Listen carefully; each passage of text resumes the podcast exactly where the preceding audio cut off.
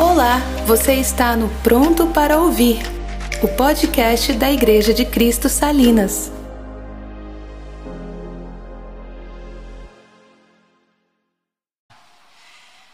É, meus queridos e queridas, um privilégio muito grande estar com todos vocês, com todas vocês. É, disse o Dino, Dino, rapaz, você queria falar dali de baixo para ficar mais ou menos. Aí, não dá certo não, que daí de baixo ninguém vai te ver. Então vai lá para cima mesmo, né? É, essa minha coisa de querer falar onde as pessoas estão é por causa de Jesus. Ele diz, o texto diz assim: Vendo Jesus, as multidões subiu ao monte e, como se assentasse, aproximaram-se os seus discípulos. Jesus nem em pé ficava, ficava sentado com eles para ficar mais igual a todos e a todas. Então eu quero pedir desculpa de estar aqui no lugar mais alto, não estar sentado com igual para nos, nos tornarmos iguais, né? Mas realmente estrategicamente, por conta da altura, é melhor ficar aqui em cima, senão não vejo, aliás, o pessoal que está lá atrás nem me enxerga, né?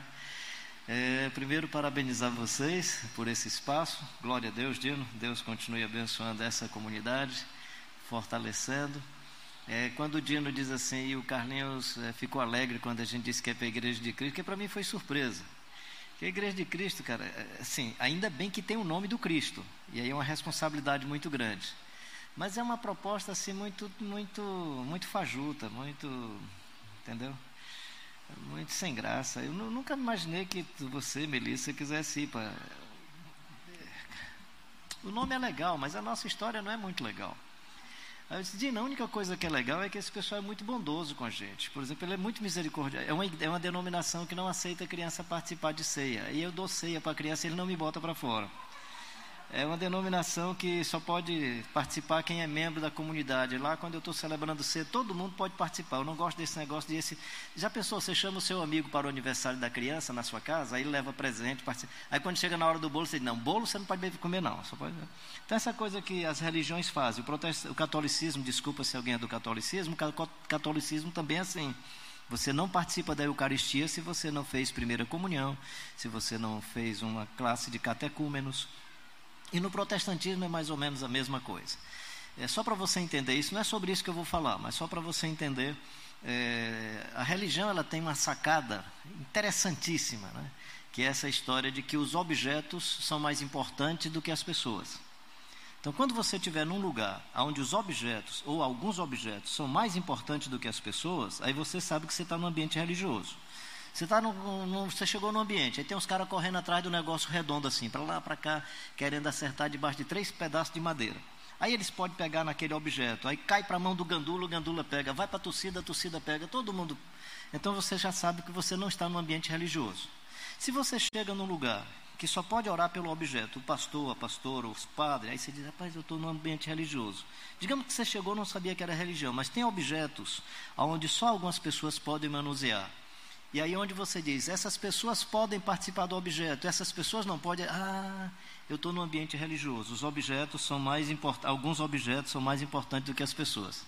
Por isso que o charlatão olha esse negócio do objeto, aí observa o sacerdote abençoando o objeto, aí ele abençoa sabonete, sal e vai vender, porque o objeto tem um valor agregado na hora que o sacerdote ora. Né? Então e aí a Igreja de Cristo, como denominação, como expressão religiosa, é assim, mas eu faço diferente e eles não me botam para fora. Eu acho legal esse negócio, né?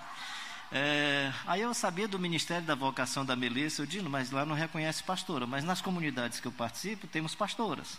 A Eunice é pastora, a Taninha é pastora e a Melissa vai ser acolhida como pastora. E eles não me botam para fora. Então isso é legal.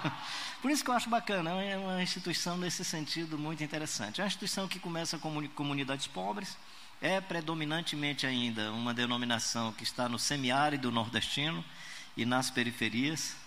E não é em vão que vocês estão vindo mais para cá, para cá, para cá, para cá. Isso é legal.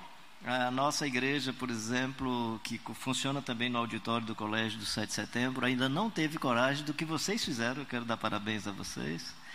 Mas lá é uma outra cabeça. Assim, a história é. A gente não quer lugar, não. A gente quer servir aí e tal, e está servindo. Bem. Mas assim, só para dizer que eu quero celebrar esse, esse fato de que nós somos da mesma família do Jesus Cristo de Nazaré, e coincidentemente temos um CNPJ e uma instituição com essa placa. Entenda isso como CNPJ, entenda isso como a exigência do Estado. Ou seja, se transita dinheiro, tem que ter uma forma estatutária de se fazer transparente. Tem que ter estatuto, tem que ter prestação de contas. É por isso que precisa de um nome, precisa de um CNPJ. Precisa comprar um local, você não vai comprar em nome de pessoa física, tem que ser pessoa jurídica. Então entenda a placa e o CNPJ como uma relação com o Estado e não como uma relação entre nós e não como sendo a igreja. Isso não é igreja. É tanto que eu estou muito feliz com algumas coisas que foram ditas aqui. Eu vou reafirmar algumas delas. Eu leio já o texto para a gente começar a falar. Por exemplo, se isso aqui se tornar um templo, eu espero que não seja assim. Eu espero que no momento que isso aqui for um templo, vai ser complicado, porque você vai ter que vir vestido de um jeito que o lugar sagrado exige que seja. Aí o pastor vai ter que vir de paletó e gravata porque é o lugar sagrado e na hora de celebração da ceia tinha que vir mais decente. Aí você de bermuda não podia participar. No momento que isso aqui for um lugar sagrado, vai complicar. Eu fui celebrar uma vez um casamento num templo católico aqui em Fortaleza, junto com o padre. Aí ele disse assim: Mas o senhor vai reverenciar o altar e vai se benzer diante do altar? Eu digo: Não. Ele não, porque o altar é sagrado. Se o senhor não vai, o senhor vem aqui por outra porta. Aí eu fui, fui por outra porta. Então, para você entender como que é complicado o lugar sagrado. Eu vou celebrar o casamento, é importante celebrar o casamento, mas mais importante do que o casamento é o altar. Mais importante do que o casamento é o templo. A religião tem dessas coisas. Se isso aqui for um templo, vocês não vão poder tirar essas cadeiras, colocar uma trave aqui, outra do lado de lá e jogar três contra três, porque é uma, é uma afronta ao lugar sagrado. É um desrespeito ao lugar sagrado. Então, uma das primeiras coisas que eu quero dizer para vocês é que não façam disso aqui um templo. Façam disso aqui um auditório, como é o auditório do 7 de setembro que vocês utilizavam, saía no outro dia, nem sei o que é que o 7 de setembro fazia do auditório, se sala de aula, o que é que é, mas não era um lugar sagrado, né? Então, façam disso aqui um ambiente de convivência das mais diversas e, aí sim, e eu vou falar sobre isso nos textos bíblicos, e a igreja pede emprestado esse ambiente. Ou seja, esse ambiente é para outras atividades, para não sei o quê. E dia de domingo a gente aproveita para a igreja se reunir. Então nós pedimos emprestado o local. Jesus nasceu na manjedoura de quem era manjedoura? Não é ladeira, ela é emprestada. Essa é uma poesia do poeta Joia Júnior, essa ideia do Joia Júnior. A manjedoura onde ele nasceu não era dele, era emprestada. Né? O jumentinho que ele andou e fez entrada triunfal em Jerusalém não era dele, era emprestado. A sala onde ele celebrou a ceia não era dele, era emprestada. A cruz não era dele, era minha e de vocês e estava emprestada. Ou seja, Jesus, que é dono de tudo, transita nesse mundo só usando as coisas de maneira emprestada. Que esse lugar seja um lugar emprestado a vocês para vocês realizarem o culto das igrejas. Mas que ele seja o lugar da comunidade, das crianças que não têm reforço escolar, que não têm outras atividades, né? E eu fiquei nas ruas de São Paulo uma vez, quatro, cinco dias, dormi na Praça da República, no viaduto do Pedroso. E eu fiz esse. Eu, eu nem estava necessitado, nem de banheiro, nem nada. Mas eu fui em duas comunidades, uma católica e uma evangélica, no centro de São Paulo. Cheguei, toquei na campainha, atenderam lá de dentro, perguntaram quem era. Eu disse: uma pessoa que está aqui transitando, sou um cearense, tá? o que é que você quer? Eu queria entrar. Não, não pode. Ah, mas por que não pode? Só agendou com alguém? Não deixaram eu entrar. Numa igreja católica, não deixaram eu entrar numa igreja evangélica.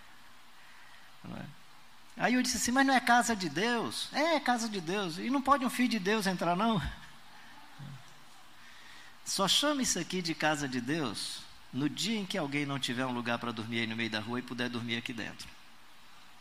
Aí eles dormem aqui dentro e vocês podem usar para o culto no domingo, pedindo emprestado a eles e a elas que porventura dormirem aqui dentro.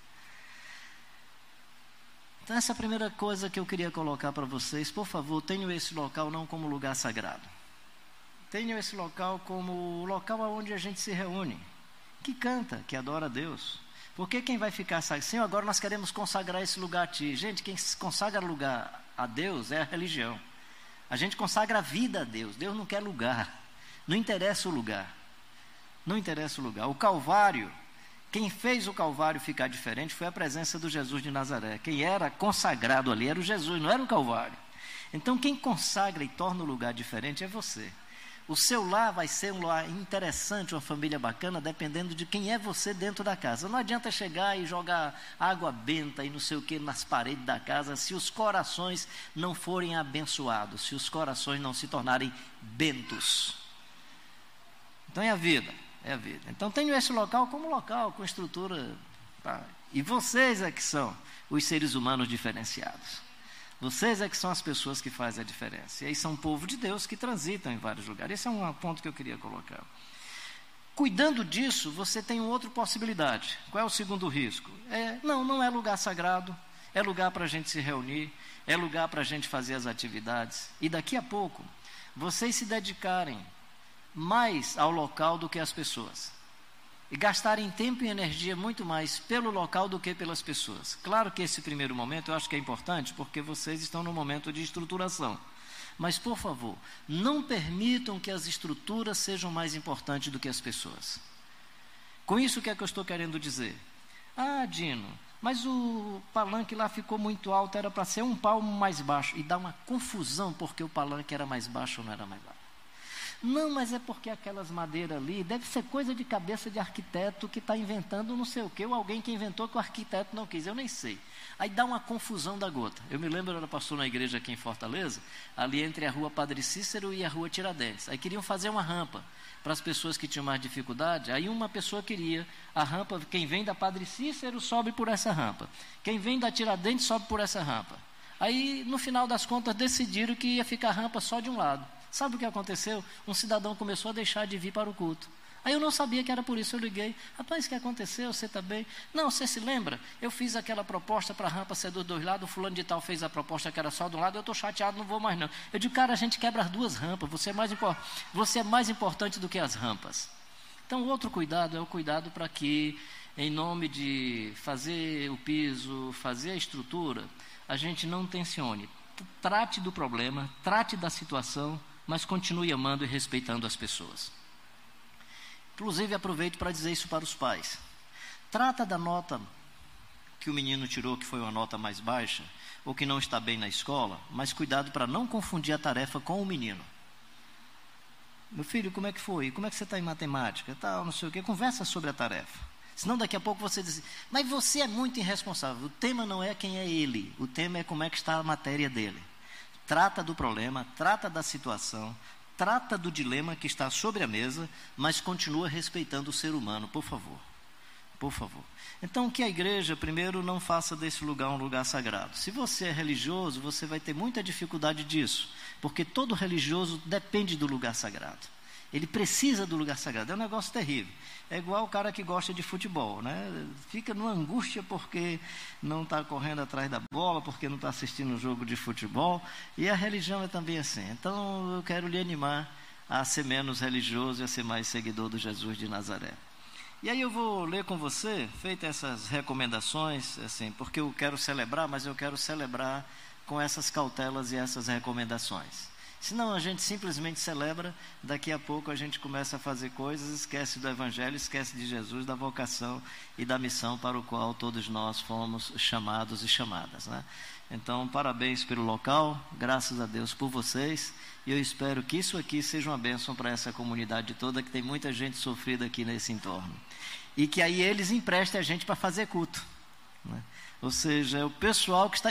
Olha como o evangelho é legal. O ambiente é você que compra e pede emprestado. Não é legal? Os últimos são os primeiros, os primeiros são os últimos, os maiores são menores, maiores, menores são maiores. Olha como a equidade no Evangelho se manifesta, né? Para que quem tem muito não fique com sobra e para que quem tem pouco não sinta falta. Essa é a beleza do Evangelho. Atos, 30, Atos capítulo 2, 42 a 47 é um texto muito conhecido. Atos é, 2, 42 a 47.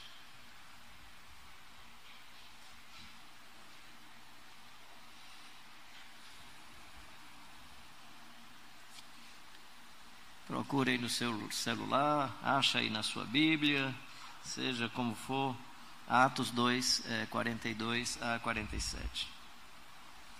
E perseveravam é, na doutrina dos apóstolos e na comunhão, no partido do pão e nas orações. Em cada alma havia temor e muitos prodígios e sinais eram feitos por intermédio dos apóstolos. Todos que creram estavam juntos e tinham tudo em comum. Vendiam as suas propriedades e bens, distribuindo o produto entre todos à medida que alguém tinha necessidade. Diariamente perseverava unânimes no templo, partia o pão de casa em casa e tomava suas refeições com alegria e singeleza de coração, louvando a Deus e contando com a simpatia de todo o povo. Enquanto isso, acrescentava-lhes o Senhor dia a dia os que iam sendo salvos. Enquanto isso, acrescentava-lhes o Senhor dia a dia os que iam sendo salvos. Você tem duas maneiras, existem outras, mas as duas principais de você identificar o que é que a gente chama de igreja primitiva. Então, alguns historiadores vão chamar de igreja primitiva a igreja que vai desde o momento que Jesus apareceu ali com os discípulos até o último apóstolo que faleceu. Eles vão considerar a igreja primitiva a igreja que desfrutava da presença dos apóstolos, daqueles que andaram com Jesus. Outros vão chamar de igreja primitiva a igreja que vai aí desse momento da experiência de Jesus e a primeira geração de discípulos até o Constantino. Aí já chega século II, entrando, adentrando aí pelo século III, século II e III. Então, desse primeiro momento até o Constantino. E na igreja primitiva você tem várias manifestações. A igreja em Roma, a igreja que estava em Éfeso, em Colossos, Capadócia e vários lugares. Então você tem um pacote de comunidades locais com as suas formas de convivência, que esse pacote todo é chamado de igreja primitiva, dependendo do corte histórico que você faz para dizer, eu estou chamando de igreja primitiva a igreja que existiu de Jesus até, por exemplo, o momento que o João morreu e foi assassinado, que é o apóstolo mais possivelmente o último é, dos apóstolos e tal. Então você pode chamar isso de igreja primitiva. Estou citando isso porque a gente diz assim: a igreja primitiva vivia assim. Não, não. A igreja em Jerusalém, essa que está começando, vivia assim. Essa é uma experiência localizada da igreja em Jerusalém. Outras igrejas não viviam assim. Não estou dizendo que deveriam ou não. Só, tô, só, tô, só estou querendo ser honesto com o campo de observação. O campo de observação que eu estou buscando aqui com vocês é essa igreja que está em Jerusalém. Essa igreja que está em Jerusalém. E, e aí você tem essa síntese muito linda que o Lucas faz de como essa igreja convivia, de como é que era a vivência desses irmãos e irmãs. Eu pressuponho que algumas coisas influenciam poderosamente essa comunidade. Primeiro, o fato de que eles são invadidos pelo Espírito Santo muito precocemente, muito recentemente. Aqui é uma igreja que está cheia do Espírito Santo. Eles receberam essa invasão do Espírito Santo num período aí que está bem curtinho. O Espírito Santo chegou, veio para exercer a sua sua missão no mundo e invade o coração e a vida desses irmãos e irmãs. Essa é a primeira, uma das marcas que eu acho importante nessa igreja, é essa invasão do Espírito Santo. Ou seja, não adianta a gente querer isso que essa igreja, querer ser isso que essa igreja foi, se nós não formos cheios do Espírito Santo. Precisamos primeiro ser cheios do Espírito Santo, se é que nós queremos ser uma igreja com o modelo dessa igreja, plenitude do Espírito Santo. Uma outra marca muito interessante é que a vida do Jesus de Nazaré está muito recente ali entre eles as caminhadas de Jesus, os milagres, as coisas que Jesus fizeram, os apóstolos que andavam com Jesus, Pedro, João, os milagres ali na porta do templo, as coisas que estão acontecendo, elas estão muito presentes. Então isso gera no coração dessa comunidade uma fé, um amor, uma cumplicidade, uma entrega que é difícil da gente medir no estado e na situação que nós estamos, tão distante disso ainda, ou nos tornamos tão distante disso. Em outras palavras, eu estou apenas tentando dizer o seguinte: para você não ficar com peso de consciência e muito mais desafiado a isso. Para ser uma igreja assim, nós precisamos ser cheios do Espírito Santo. Para ser uma igreja assim, nós vamos ter que andar bem pertinho do Jesus Cristo de Nazaré e do jeito que ele andava, né? Ah, na desprezível Nazaré, né? Como eu estou feliz assim, eu, Dina, eu não sei, eu sei que vai ser chato para Melissa, né? Ela ser igreja, de igreja e ser arquiteta, e depois ficar esse púlpito aqui todo chique, bonitão. Aí vai dizer assim, mas a Melissa é arquiteta e deixou aquele negócio no cimento. Como eu queria que esse negócio ficasse assim a vida toda, nesse cimento ré, assim, entendeu? Parecido com manjedoura, parecido com Jesus montado no jumentinho, né? Eu não sei, eu acho que a minha cabeça que é assim, o evangélico fez isso com a minha cabeça, né?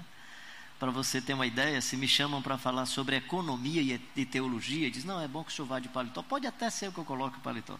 Mas, camarada, se me chamar para falar de Jesus, eu não tenho coragem nem de colocar sapato, nem um paletó. Que eu acho que não tem nada a ver com Jesus. Nada a ver com Jesus, gente.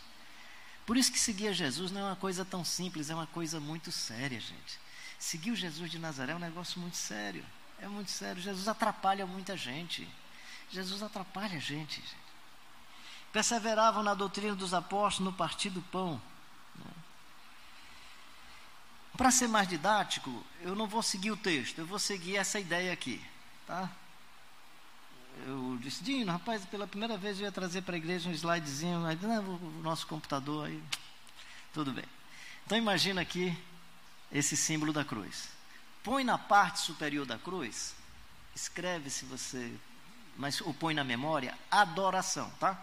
Adoração na parte superior da cruz. Na interseção das duas madeiras você coloca comunhão. Na base da cruz você coloca edificação.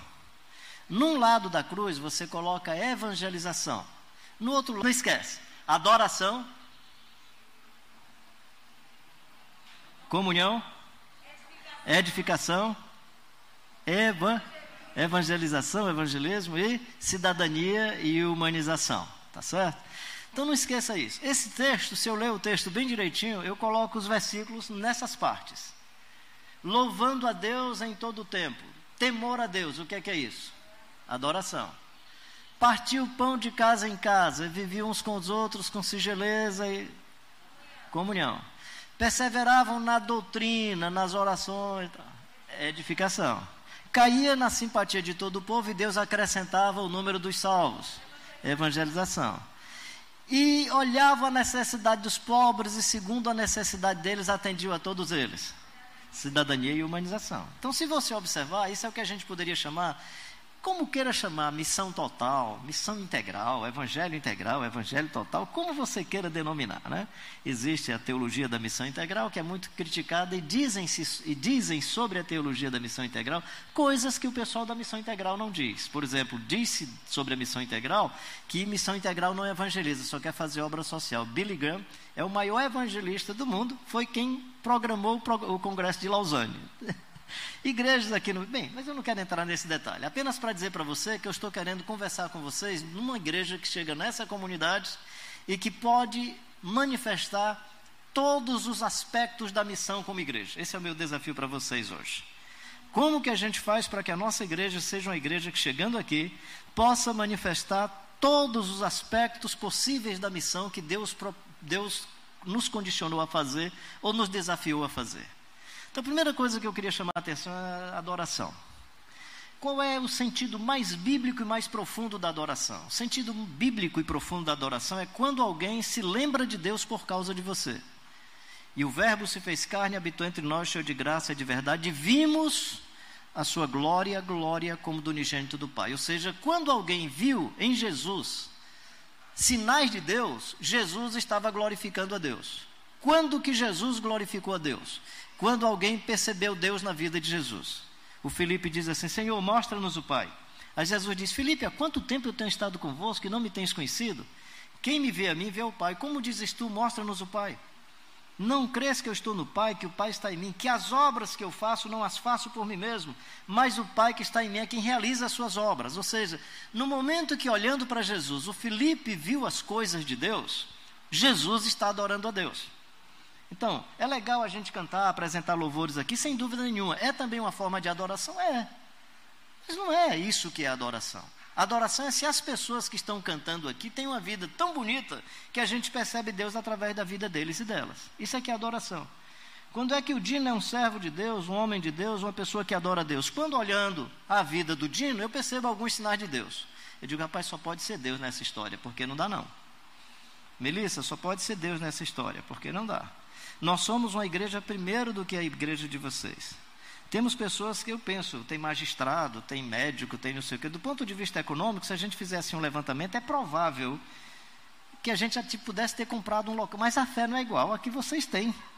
A entrega, a disponibilidade, está entendendo? Eu, eu digo, não, só pode ser Deus. Não é, não, não é possível. Só pode ser Deus. Então, quando é que a gente se lembra? Aliás, quando é que a gente percebe que um ser humano adora Deus? Quando a gente se lembra de Deus por causa dele. Eu sempre ilustro, eu acho que eu já falei isso aqui outras vezes, né? pensando na relação marido e mulher. Né? Quando é que você percebe que o marido adora a Deus? Quando você escuta a esposa dele dizendo que Deus é muito bom porque ela tem o marido que Deus deu. Por exemplo, se você escutar um dia sua esposa dizendo: Meu pai, como o senhor é maravilhoso, meu Deus, como o senhor é bondoso, olha o homem que o senhor me deu, Deus, o senhor é muito bom. Então o cara é tão bacana que a mulher se lembra de Deus.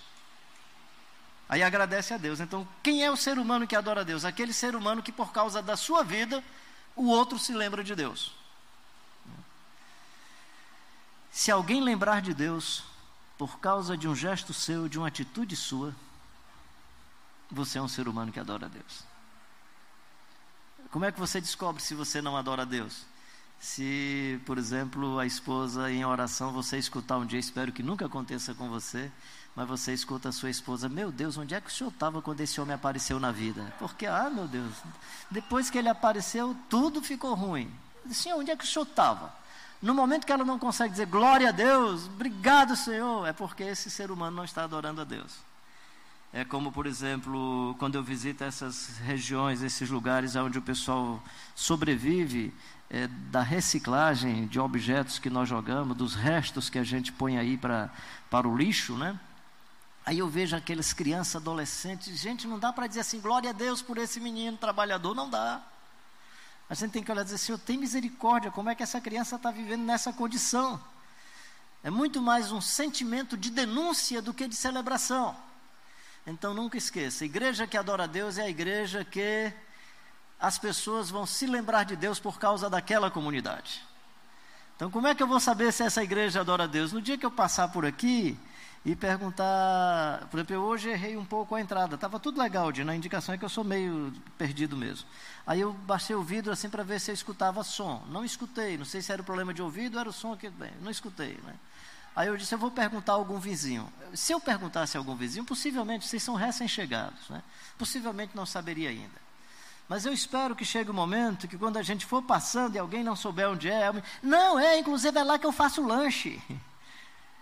É lá que eu tenho o meu momento de reforço da minha escola. Foi lá que a mamãe não sei o quê e tal, né? Desculpa eu colocar assim um negócio autobiográfico, mas eu era pastor na igreja do Parque Iracema. Toda vida que eu chego por lá, que dizia assim: Pastor, ah, é aquele que tirou o menino do cacimbão.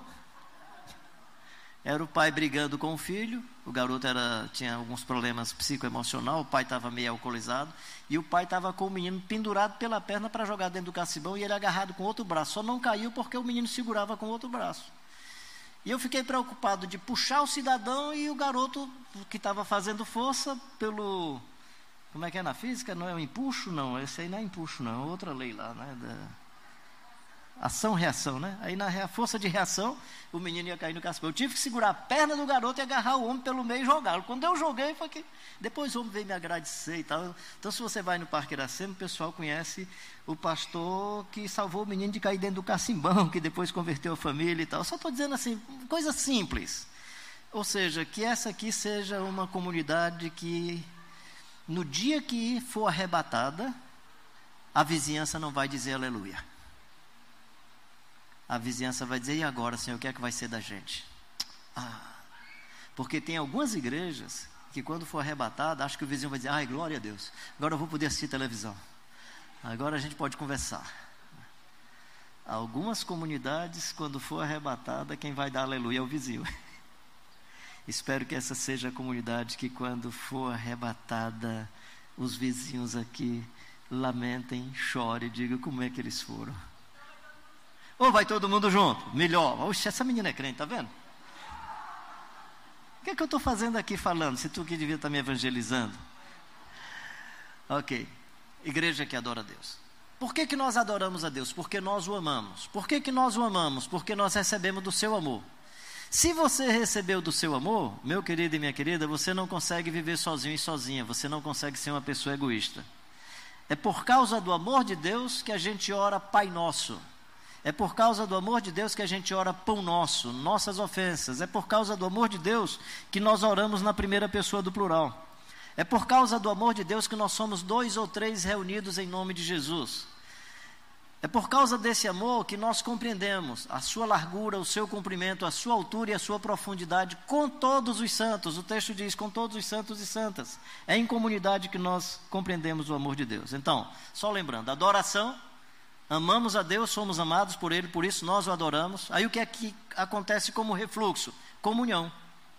Aí vem então o que eu chamo de coração da cruz, a interseção das duas madeiras. Comunhão. E claro que a gente está num momento difícil de abraçar, não é? Eu estou aprendendo duas coisas nesse momento. Eu estou querendo praticar o sorriso com os olhos, não é?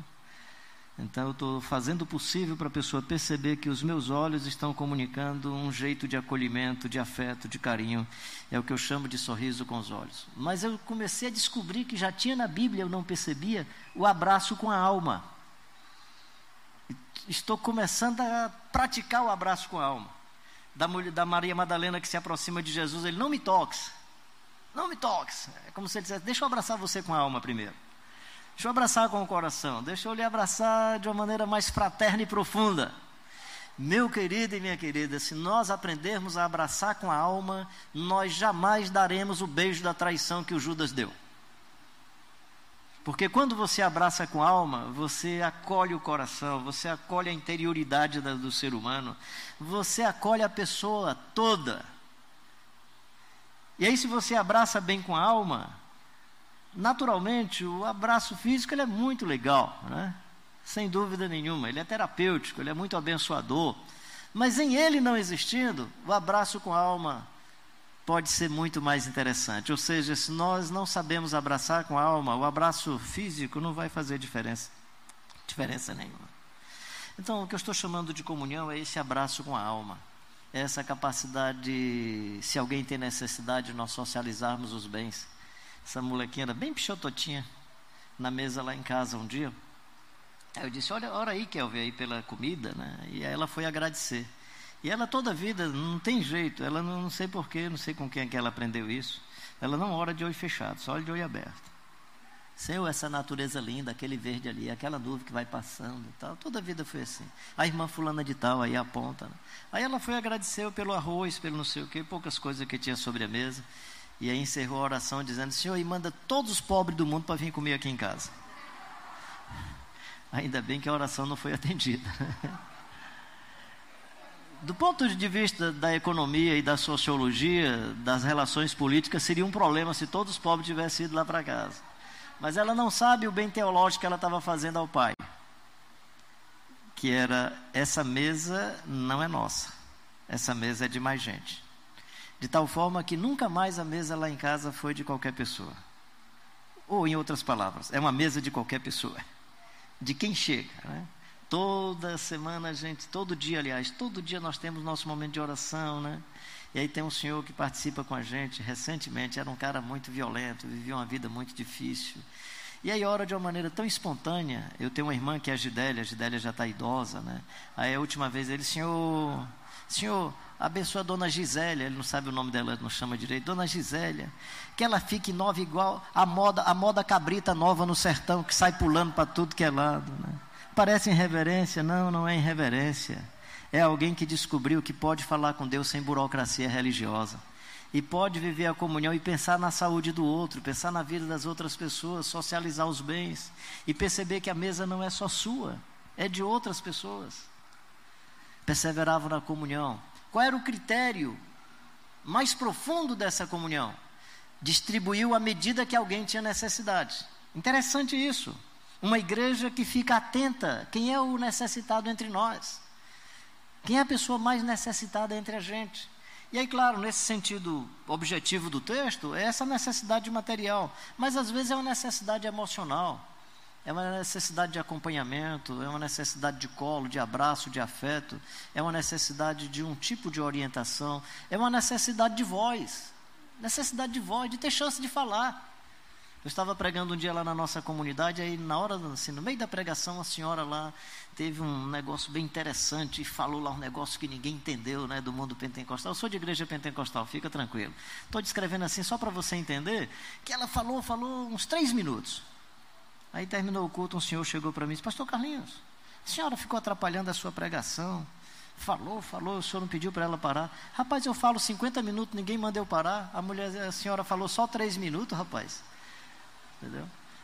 E se você for perguntar para a senhora, o que é que a senhora falou? Foi mistério. Não é legal? Ou seja, eu tenho o direito de participar com o meu mistério. Pastor está na carne, é frio, mas eu não, eu sou espiritual, tenho mistério. Então é legal essa. Eu acho isso legal demais. Isso tem a ver com cidadania e humanização. Ou seja, o direito de participação, até de quem não sabe falar. Porque só pega o microfone quem sabe falar, quem tem retórica, quem usa as frases direito. Então, não estou nem falando do ponto de vista espiritual, da glossolalia ou do falar em línguas, eu estou falando do direito, da chance. Cara, foi tão legal, você não sabe como foi abençoador para mim, porque eu sou muito assim fascinado pela criança e o evangelho. Esse garotinho que chegou aqui, na hora que viu que eu fui chamado, ele voluntariamente disse: Vamos por ali. Eu não disse nada, ele: Vamos por ali. Aí eu disse: Ah, é por ali. Eu já estava pronto para vir por aqui. Aí eu nem disse nada, não falei que queria ir por aí. Vamos por aí. aí não, vamos por aquele outro lado. Aí, cuidado. Caramba, cuidado. Na verdade, ele quis ser solidário comigo. Vem, pode cair, cuidado. Né? Chegou bem aqui, quando chegou no ponto onde era, aí ele disse assim: Pronto, agora pronto. Aí saiu. Gente, faça a leitura de qual a motivação desse pequeno coração. Tem um cara aqui que foi chamado para ir ali para cima. Essa é a impressão que eu tenho que estava na cabecinha da criança. Ele nunca veio aqui, eu nunca o vi aqui. Ele não sabe onde é que é as coisas, ele não sabe por onde é, eu vou ajudar. Ele chegou aqui e disse pronto e voltou, igual Jesus está consumado. Terminei minha tarefa. Meu querido, fique atento como ficou esse garotinho. E vá até o final, até chegar e dizer assim: pronto, terminei, concluí. Amém. Perseveravam na comunhão, nas orações, na edificação. O que é que é edificação? É a desintoxicação do mundo mal que a gente vem. Meu povo, por favor, por favor. Eu estou com vontade de fazer um clamor. Pela primeira vez eu estou fazendo um clamor dessa maneira. Há 15 anos eu venho falando que o mundo evangélico é violento. Peguei meus inimigos e os atravessei, posso pisar na tropa e saltar a muralha. É discurso de violência o tempo todo. Aí você tem hoje um mundo de violência. Não é só aqui no Brasil, não, gente. O mundo está marcado por violência. E aí o mundo evangélico vai de cara e mergulha na violência. Eu ouvi ontem duas frases de dois amigos meus que eu estou com vontade de fazer uma ligação confidencial. Porque eu não imagino que a índole dele, de que eu conheço da história da vida deles, seja de tanta violência no coração, gente. E como diz a Bíblia, pior do que quem faz o mal é quem louva a quem faz o mal. Está na hora, meu querido e minha querida, da gente olhar para esse texto e desintoxicarmos-nos dessas maldades que estão aí, gente. Cara, eu lido com menino em conflito com a lei. Vou batizar um, um tenente coronel agora. E vou fazer questão que os meninos estejam lá também. Eu tenho várias fotos desses meninos tomando banho na piscina, lá no, na, na, no clube dos do soldados ali, da, lado do Eusébio, para lá. É possível, cara. É possível. É possível. Eu acho que eu já contei para vocês o momento que eu estava com. Eu faço um trabalho que eu chamo de pastoral de consolação para mães e pais que perdem os seus filhos precocemente para a violência. E num desses momentos de intercessão, eu coloquei o pessoal de grupo de dois ou três para orar uns pelos outros e não percebi que tinha colocado duas senhoras, que era a primeira vez que elas estavam indo à nossa reunião, duas senhoras para orar uma pela outra. Era a mãe do rapaz que matou o filho da outra. E as duas estavam num choro assim, e aí eu não sabia ainda o que era. Eu fui me aproximar para ver se levava uma palavra de consolação. A mãe do rapaz que morreu, sem maldade, com o coração maternal, e as mães aqui vão entender isso, olhando e dizendo para outra assim: Minha querida, não é você que vai orar primeiro por mim, não, sou eu que vou orar por você, porque eu sei que é mais difícil uma mãe ser mãe de quem assassina do que ser mãe de quem morre. Gente, eu fiquei imaginando a mãe de Jesus indo visitar a mãe do Judas. Não, mulher, fica tranquila, sossegada, meu filho tinha uma vocação, uma missão. É possível, gente, é possível. É possível. É possível reconciliação. É possível amor.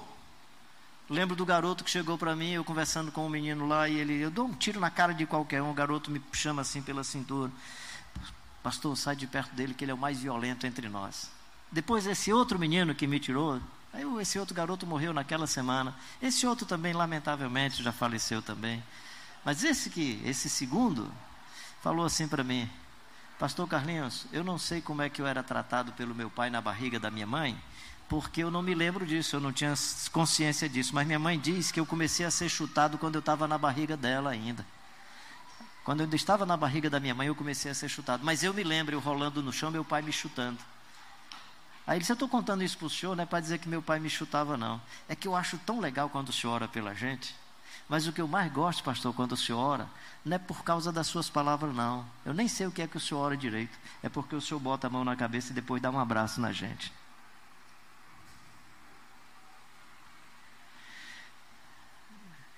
Garoto que não sabia o que era abraço, afeto.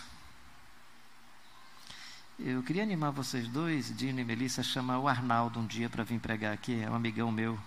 Ele é professor de direito e é o melhor sniper desse país. Ele foi treinado a ser torturador. E esse camarada encontrou-se com Jesus de Nazaré. É outra pessoa. Ele é quem treina os atiradores nesse país. E ele tem um tiro que ele chama de tiro, no máximo que ele chama tiro de mobilização a possibilidade de você atirar na mão do cara para derrubar a arma, e se não conseguir dar o tiro de mobilização. É claro que ele tem um conflito grande com os caras que querem atirar na testa, que querem atirar, na verdade, não é na testa, é nesse dente aqui do centro, que é para o crânio estufar do outro lado. Né? Ele disse que depois que ele encontrou-se com Jesus de Nazaré, ele não tem coragem de ensinar mais isso. Depois que ele ensinou. Então, quem está falando não é um pastor de barguinha branca e tal, não. O que é que eu estou chamando de edificação? Nesse contexto, meu querido, é você ser edificado em amor ser edificado em misericórdia, ser edificado em bondade, em ternura, é ser edificado em paz. Você é instrumento de paz, você não é instrumento de violência, é instrumento de paz. Você é ser de amor. Esquece essas ideologias de extrema esquerda, extrema direita, porque o Evangelho está acima disso. Não tem ninguém nesse cenário aí que esteja representando o Evangelho, não. Aí você fala de um lado, aí o cara fala do outro, esquece um lado e outro, lembra do Jesus de Nazaré. E se o Jesus de Nazaré puder converter esses dois doidos do lado de lá, os dois doidos, não estou falando de pessoas, não, estou falando de grupos humanos terríveis, inclusive evangélicos. Inclusive evangélicos, arrependamos-nos dessas nossas maldades. O que é, que é a edificação, senão a desintoxicação desse mundo que a gente estava?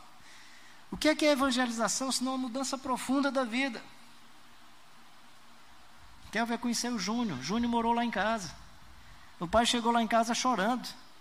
O menino era de uma gangue, deu uma garrafada na cabeça do menino de outra gangue, queriam matar o garoto. Disseram para o seu Eduardo que lá em casa, que eu, que eu sabia um local para colocar o menino dele.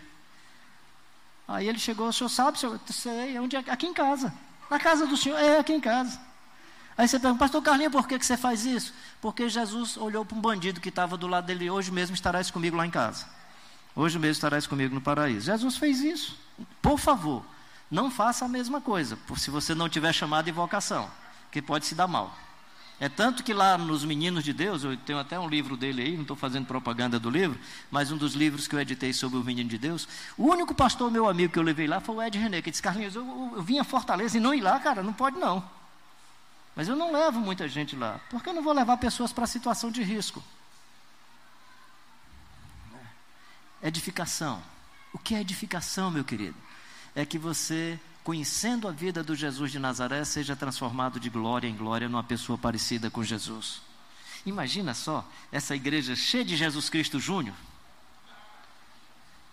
Cheia de Jesus Cristo Júnior. Imagina só, gente. Pessoas com a marca do Cristo, pessoas cristificadas. Não pessoas marcadas pelos animadores de auditório não pessoas marcadas pelas vidas dos violentos desse mundo, não pessoas marcadas pelo jeito pastoral dos protestantes, nem dos padres católicos, gente marcada pela vida do Jesus de Nazaré. Uma das minhas alegrias aqui na Sequipe, dando um curso aqui na Sequipe, foi quando depois no segundo dia, numa conversa de mesa, alguém chegou, ei, pastor Carlinhos, o cara olhou, como? E ele é pastor? É, pastor. Os caras, não acredito. Eu fiquei tão feliz, gente não ser identificado pelo perfil desses charlatões que estão hoje aí, essa cara de pastor que está hoje aí. Eu quero ser cuidador. Enquanto se pastor for ser cuidador de vidas, eu estou aqui. No momento que for esse perfil que está aí, eu estou fora, porque esse perfil não parece com o perfil do Jesus de Nazaré. Digo isso para que vocês, como comunidade, seja pelo menos um sinal novo nessa sociedade. Como comunidade, seja uma comunidade de irmãos e irmãs que respeitam as pessoas que não tem a presunção que vai evangelizar o outro, que tem o conhecimento ou reconhecimento de que na convivência você também é evangelizada e evangelizado. Pode olhar, o Pedro vai na casa de Cornélio, olha o texto direito. Quem mais é transformado? Quem mais é convertido? No meu entendimento, quando eu leio o texto, Pedro se converteu mais do que o Cornélio. Porque sobre o Cornélio diz que ele era um homem temente a Deus, que vivia uma vida bonita. Deus falou com ele só uma vez, ele já mandou ir buscar o Pedro. Com Pedro, Deus falou três vezes e o Pedro ainda achou que era pegadinha. O que é que Pedro entendia? Deixa eu ir terminando. Parte superior, o que é? Que essa seja uma igreja que adora. Intercessão da madeira, comunhão, edificação, oração, dons e ministérios, tal. Quem sabe outro dia a gente pode desenvolver um pouco mais. Dos dois lados, você tem a evangelização. Na missiologia, o pessoal divide isso em E1, E2, E3. Eu acho que eu já falei isso aqui uma vez. O E1 é aquela evangelização que você faz sem sair de casa. É o seu colega de escola, o seu colega de trabalho. Na convivência, ele vai querendo entender, conhecer sobre Jesus e você convive com ele. O E2 é aquele tipo de evangelização que você precisa assumir um contexto diferente. Então, por exemplo, pessoas em condições de rua, não é todo mundo que aguenta o odor, o cheiro de xixi, o cara não tomou banho, mas tem gente que tem um nariz legal. Eu tenho um nariz legal para esse tipo de ambiente, eu não tenho problema. A Dinha, minha esposa, tem maior dificuldade. Então não tem como eu ir, ir, me aproximar de pessoas em condição de rua, respeitando a dignidade, a beleza da vida da pessoa, podendo abraçar e tal, e uma outra pessoa que ah, o processo de, de sensibilidade nasal é, bem. Então, assim, entender isso. Aí você tem gente que faz, isso os missiólogos vão chamar de E2. Então, pessoas que vão, por exemplo, ter uma capacidade extraordinária. Miquel Barreto, meu amigo pastor no Recife, que faleceu agora há poucos dias, fazia um trabalho lindo com as senhoras que viviam de negociação do corpo nos bairros mais periféricos do Recife, ali na, na Boa Viagem, e ele fazia um trabalho lindo, ele tinha uma habilidade extraordinária para isso. Então, o E2 é essa evangelização que você precisa sair um pouco do seu conforto e entender um pouco a realidade do outro. O que é que é o E3? O E3 é a missão transcultural, a evangelização transcultural, que você precisa aprender um, o idioma, um dialeto, entender o contexto de outra nação e por aí vai. Eu estou acrescentando, nesse E1, E2, E3, eu estou acrescentando o E0. O que é o E0? Os evangélicos evangelizaram espírita, os evangélicos evangelizaram os católicos, e os evangélicos esqueceram de se auto-evangelizar. Eu estou chamando de E0 a evangelização de evangélicos. Que os evangélicos estão entendendo bem de protestantismo e de religião dos protestantes, mas entendem pouco de evangelho. Os evangélicos entendem pouco do Jesus de Nazaré. Me parece que o Cristo que está na cultura católica e na cultura protestante não é o Cristo do evangelho, é outro Cristo, gente. É um Cristo de memórias religiosas. Quando a gente fala do Jesus, o pessoal se envergonha. Em algumas igrejas, se Jesus entrasse hoje, o pessoal não ia nem recebê-lo.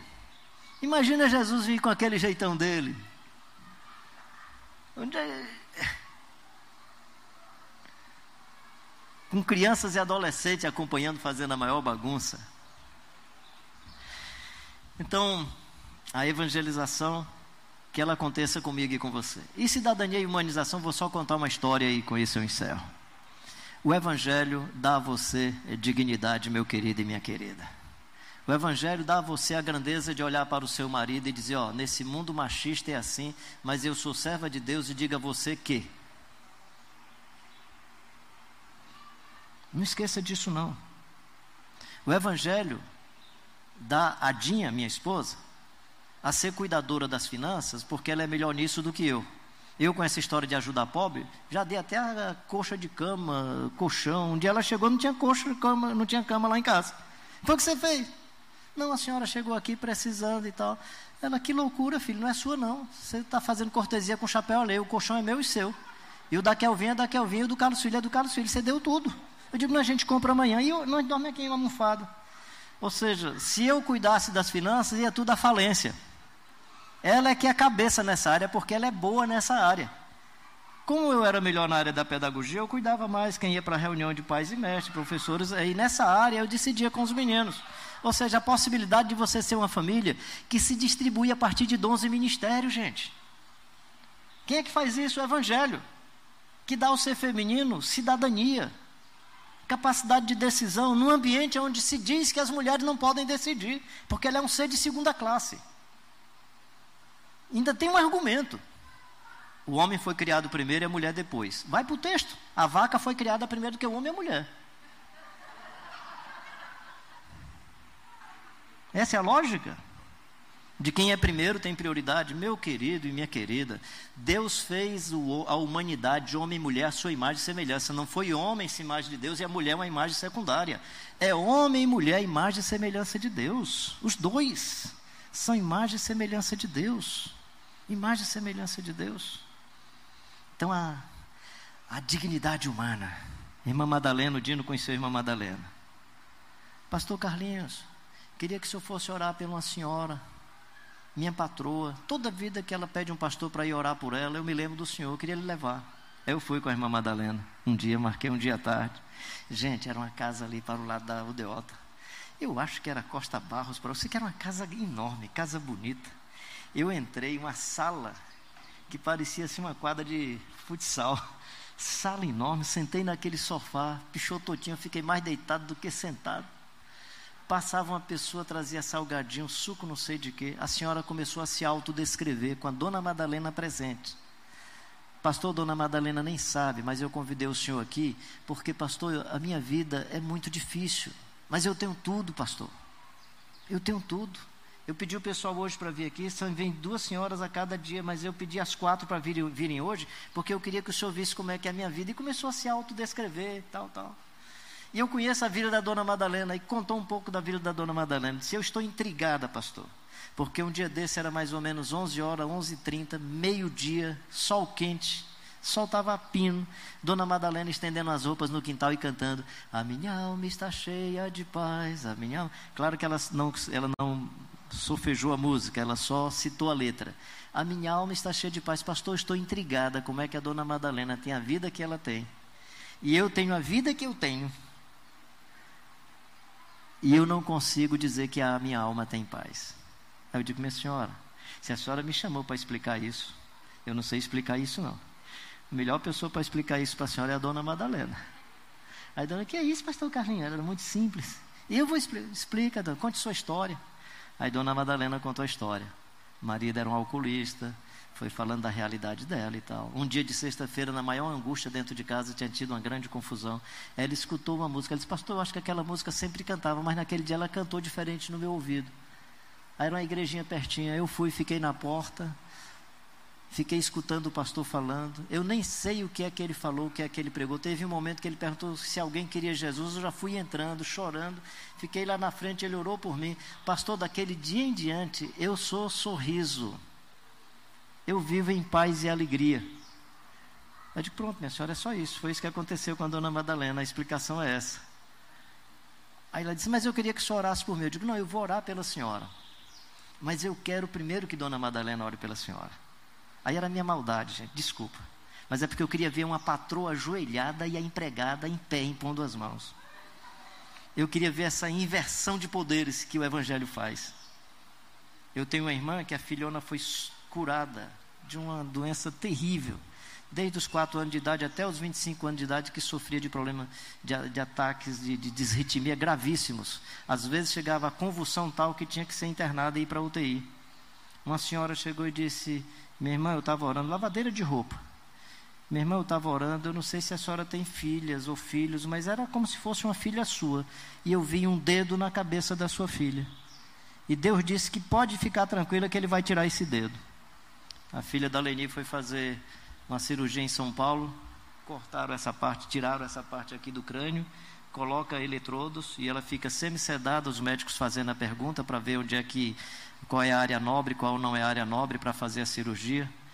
Eu sei que no final das contas a Leni é chamada por uma comissão médica para dar informação onde é que eles iam poder fazer a cirurgia e tinha uma área chamada área nobre, essa aqui é a área nobre nós estamos com receio de mexer nessa área aqui, porque em mexendo nessa área ela pode perder a mobilização, movimento dos braços, ela pode perder a voz. Aí, quando eles mostraram a área nobre, aí ele disse assim: Nós só vamos mexer nisso aqui se a senhora autorizar. Nós precisamos da autorização da senhora. Quando ela olhou, era um gráfico, ela disse que era assim, uma mesa de vidro, tinha como que um gráfico todo embaixo, né, as fotos das coisas tal. Ela disse que quando olhou era um dedo, o desenho de um dedo.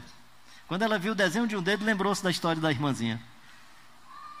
Tem um dedo na cabeça da sua filha, mas Deus disse que podia ficar tranquila que ia ser tirado ela contou para a equipe médica, disse que a senhora que estava coordenando o trabalho é, emocionou-se e disse: Eu estava com tanto medo de fazer essa cirurgia, agora com essa fala da senhora eu vou fazer. Raquel está aí boazinha.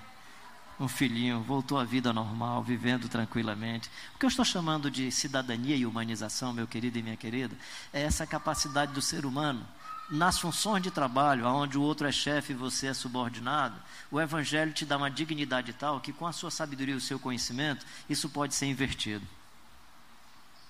É do pastor que vem com a pressuposição que vai trazer alguma coisa para guiar as pessoas, e quando menos espera, tem uma criança que o está guiando. Vamos por aqui. E por mais que o caminho que ele está me dando seja o caminho simples, que eu não erraria, penso que não, é Deus dizendo para você: aprenda a estar sempre atento no que diz respeito à orientação de pessoas para a sua vida. Acolha a orientação de uma criança como sendo eu perto de você. Mas do outro lado, pode ser também Deus dizendo: Ó, oh, eu vou contigo e vou de um jeito estranho.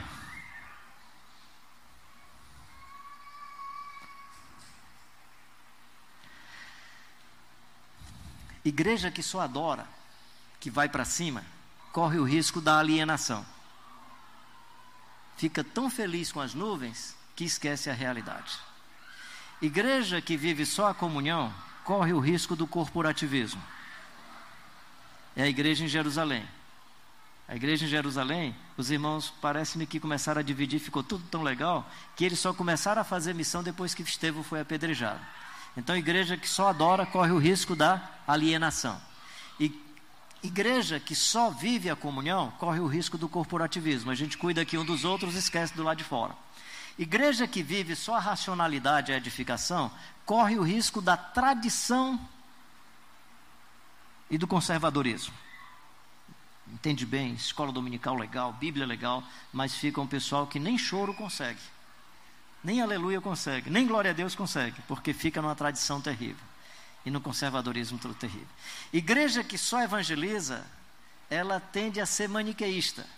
E aí pensa em empacotar almas para a eternidade e esquece do mundo. Esquece do mundo. Igreja que cuida só da cidadania e da humanização, ela corre o risco de ser transformada numa organização não governamental, numa ONG.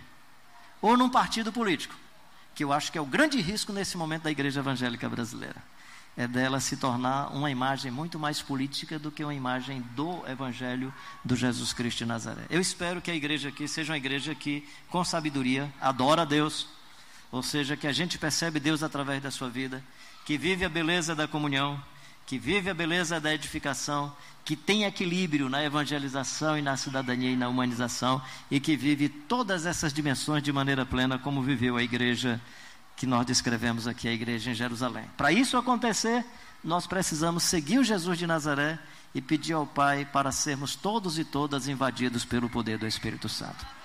Que Deus abençoe a todos vocês, a todos vocês.